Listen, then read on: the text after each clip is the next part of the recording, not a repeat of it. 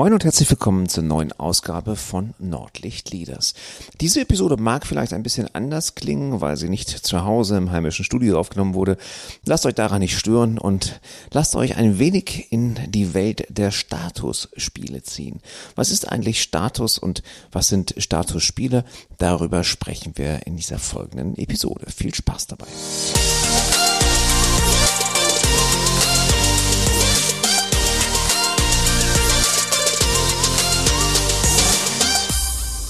Ich bin Thomas Katlun und ich helfe Unternehmen zwischen Nord- und Ostsee dabei, produktiver und effizienter zu werden. Das mache ich, indem ich ihre Führungskräfte trainiere. Denn nur gut ausgebildete Führungskräfte bringen eins hervor. Engagierte und motivierte Mitarbeiter. Ja, liebe Zuhörer, die Episode heute etwas ähm, anders vielleicht vom Klang her. Mal schauen, was man so noch in der Nachbearbeitung rausholen kann. Das liegt daran, dass ich mich zurzeit im Urlaub befinde. Ich bin auf der schönen Insel Mallorca und äh, wir genießen das fantastische Wetter, gehen in die zweite Woche unseres Urlaubs und äh, ich könnte jetzt auch draußen unter einer Palme aufnehmen. Kinder sind allerdings im Pool, sodass es wahrscheinlich deutlich von Nebengeräuschen geprägt wäre. War das schon ein Status, den ich gerade genutzt habe?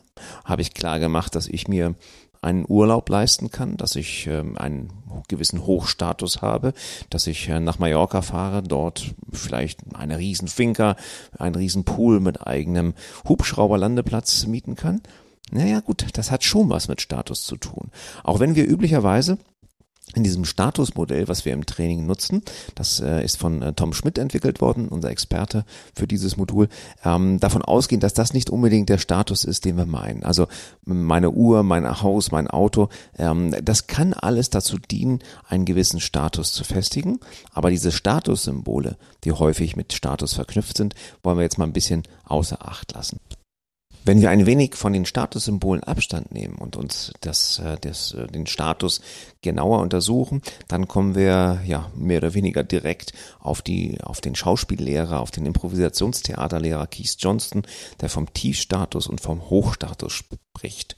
Dieser Tiefstatus, ähm, oder, sagen wir, warum macht er das Ganze? Ähm, er macht es, damit Schauspieler eben halt ideal einen König, aber auch einen Bettler verkörpern können. Das heißt also, gerade in der, in der Schauspielkunst ist es ja sehr, sehr wichtig, dass man seine Rolle ausfüllt und dass man nicht ähm, ja, die eigenen Charaktereigenschaften, die eigenen ähm, Arten, sich zu bewegen oder zu sprechen, nutzt, um einen Bettler oder einen König darzustellen. Denn das haut häufig nicht hin, sodass in der Schauspiellehre dieser Tiefstatus und dieser Hochstatus etwas ganz Besonderes ist. Ähm, körpersprachlich dargestellt, ähm, das könnt ihr nochmal nachhören, zum Beispiel in der Episode Körpersprache, hat das sowas zu tun mit, naja, eher so eingefallenen Brustbeinen, auf den, auf den Boden gesenkten Blick und auch so ein bisschen die, den unsicheren Stand, während der Hochstatus eben halt einen gehobenen Blick hat. Ähm, das Brustbein ist weiter aktiviert, weiter, geht da weiter nach vorne und ein fester, sicherer Stand. Das sind so, ja, einfach gesprochen die, die ähm, Unterscheidung in der Körpersprache des Hoch- und Tiefstatus. Aber auch natürlich mit der Sprache können wir Hoch- und Tiefstatus abbilden. Ne? Also würden Sie bitte mir die Höflichkeit erweisen, das ähm, ist eher Tiefstatus, während beeilen Sie sich oder jetzt bin ich dran, ähm, deutlich eher im Hochstatus ist. Wozu brauchen wir jetzt Hochstatus und Tiefstatus in der Führung? Nun, wenn ihr euch die Episode Führen auf Distanz, also Nähe und Distanz vielleicht mal ein bisschen näher anhört äh, oder nochmal anhört, dann kommen wir genau in diesen Bereich rein, wo wir mit Hoch- und Tiefstatus arbeiten. Der, der Hochstatus, das ist also der, ja, der Status, der jemanden eher auf Distanz hält und der Tiefstatus ist eher der Status, der die Nähe fördert. Machen wir es mal ganz praktisch bei einem Beispiel.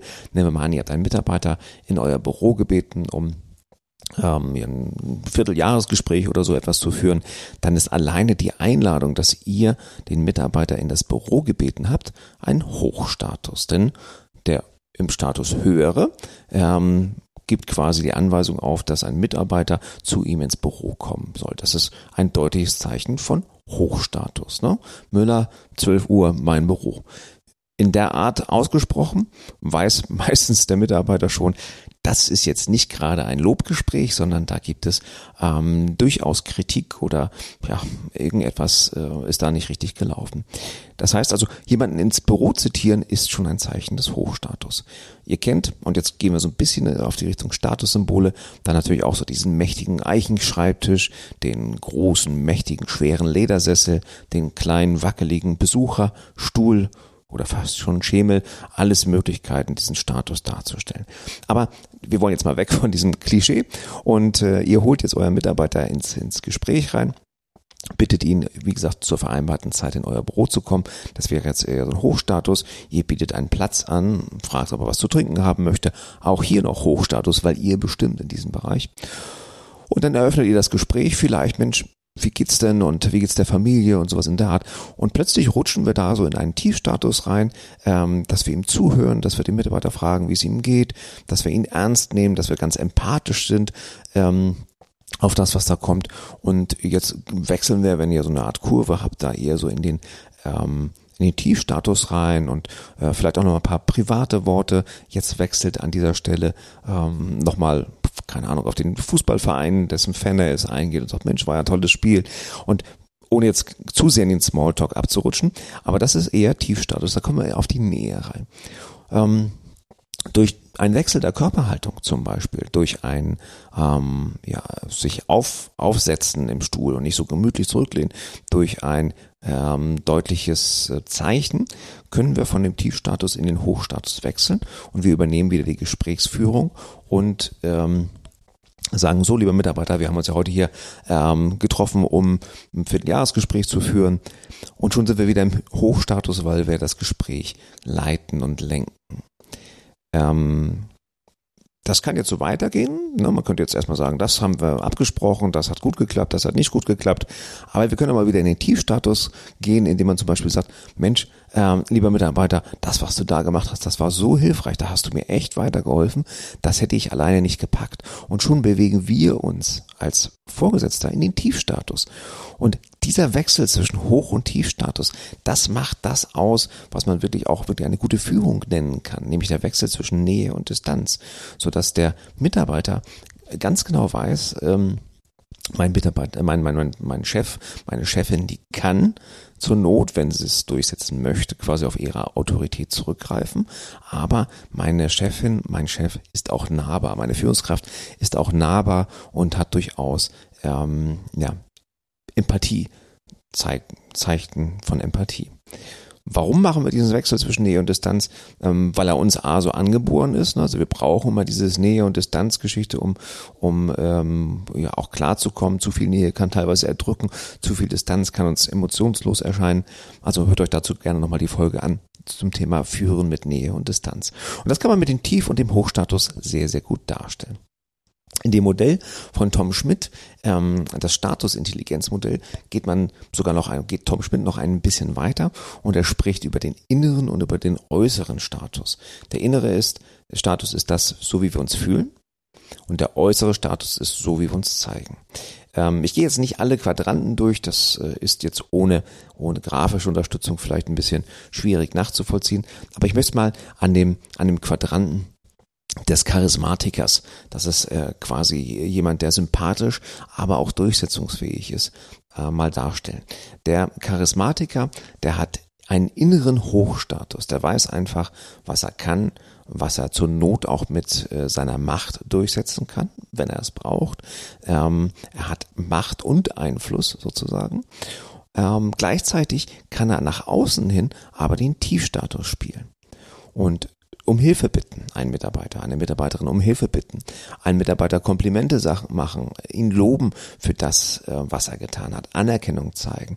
Das ist einem ähm, Hoch Hochstatus, also im doppelten Hochstatus, relativ einem Menschen relativ schwierig, sogenannte Macher, für den ist es relativ schwierig, aber der Charismatiker innen hoch, außen tief Status kann das durchaus spielen. Der kann auch außen hoch, wenn er möchte. Ne? Also er kann dann auch mal mit der, mit der Faust auf den Tisch hauen. Aber darum soll es jetzt nicht gehen, sondern es geht darum, dass er genau weiß, dass er halt diesen inneren Hochstatus hat und dass es für ihn deswegen gar kein Problem wäre, es auf was durchzusetzen. Er aber durch seine empathische, charismatische Art wirklich Menschen dazu bringen kann, ähm, das zu tun, was er, was er gerne möchte, prinzipiell andere zu begeistern, andere anzuzünden mit einem Feuer, das selber in ihm brennt. Diese Charismatiker im Training kommen dann so häufig Namen wie äh, Barack Obama oder auch ähm, ähm der deutsche Politiker landen da relativ wenig drauf, aber so ähm, Wirtschaftsgrößen, die vielleicht ähm, nach außen hin auch einfach so ein bisschen ähm, ja, bescheidener auftreten. Das könnte man so ganz gut zusammenfassen. Hm, ich habe da immer so ein paar paar Beispiele, wo ich einfach weiß, ähm, wie gut es tun kann, wenn, wenn, wenn du im Äußeren mal in den Tiefstatus gehst. Und gerade äh, wenn ihr als Kunde irgendwo auftretet, also ganz platt, ihr geht am Sonntagsmorgens Brötchen kaufen, dann seid ihr ja der Kunde. Kunden haben prinzipiell immer den Hochstatus, weil sie sind Kunde ist König, ihr kennt das ja schon. Ähm, und die ähm, Bäckerei-Fachverkäuferin oder der Bäckerei-Fachverkäufer als dienend eher so im Tiefstatus. Und ähm, ich glaube, ihr ich brauche da gar nicht großartig viele Worte zu verlieren, aber es ist wirklich klasse, wenn man an einem inneren Hochstatus ähm, äh, da reingeht und einfach sagt, Mensch, guten Morgen, vielen Dank für die Brötchen, ich hätte gerne, bitte, danke.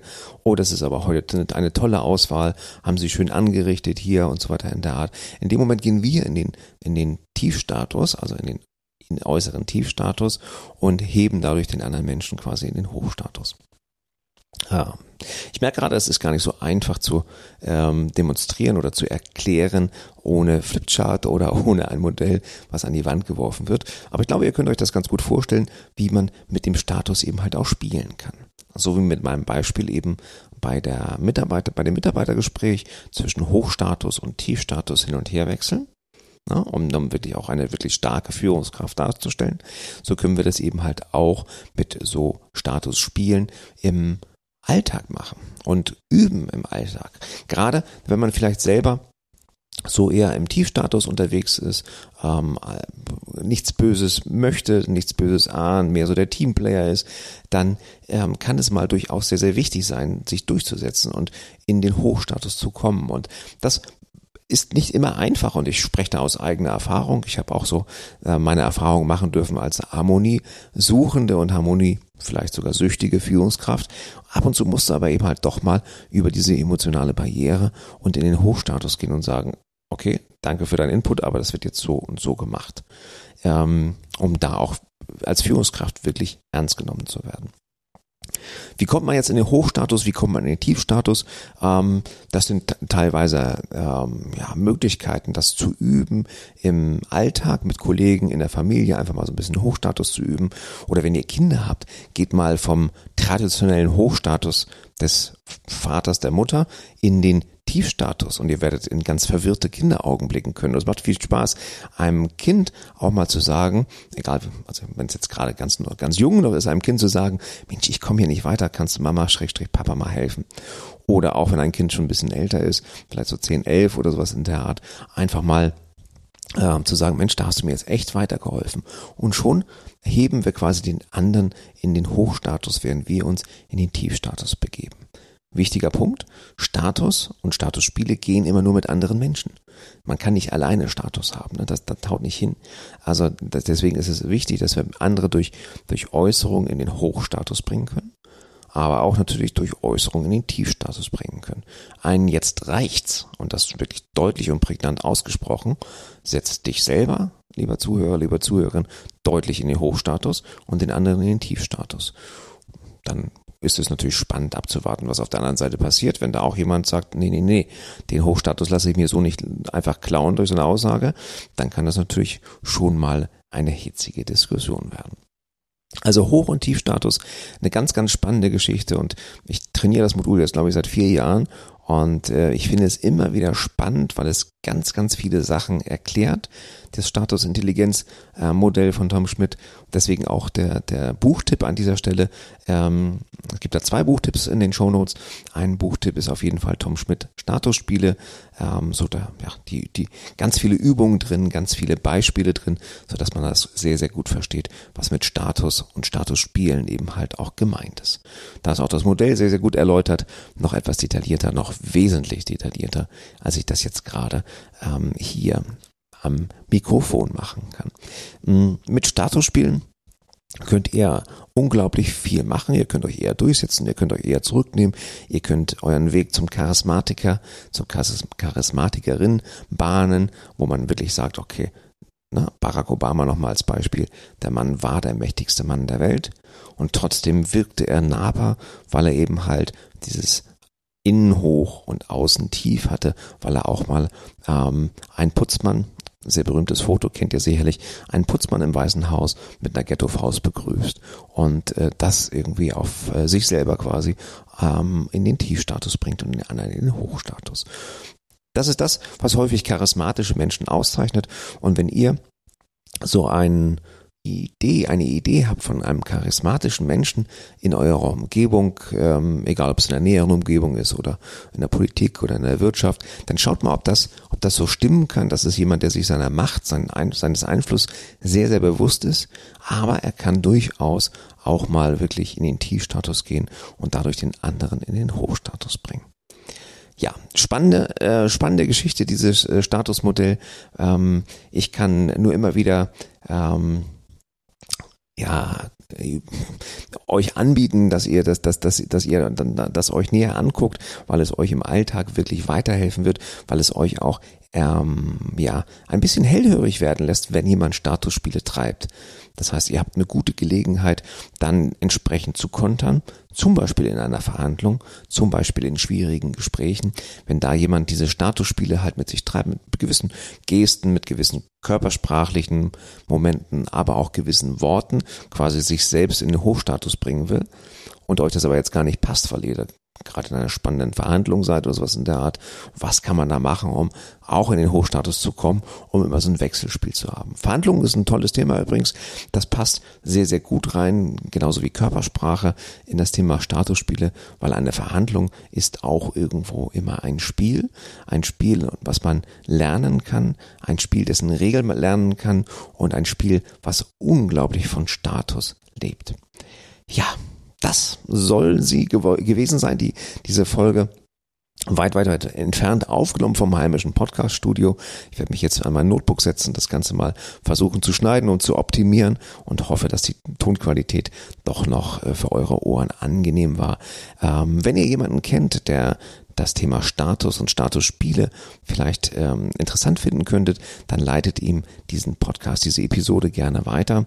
Ähm, bewertet auch gerne diese Episode und den Podcast auf äh, iTunes. Schreibt mir Nachrichten, wenn, wenn ihr noch, noch Fragen dazu habt, dann äh, beantworte ich die gerne vielleicht auch mal im Rahmen einer QA-Session, ähm, vielleicht auch mal live auf, auf Facebook oder auf Instagram. Also, ich wünsche euch noch ähm, eine weitere schöne Sommerzeit. Ähm, ich wünsche mir und meiner Familie noch einen schönen, eine schöne Rest Restwoche auf Mallorca und wir hören uns dann in der nächsten Episode wieder live äh, beziehungsweise direkt aus dem Podcast-Studio mit der entsprechenden Qualität. Alles Gute und ähm, hasta luego.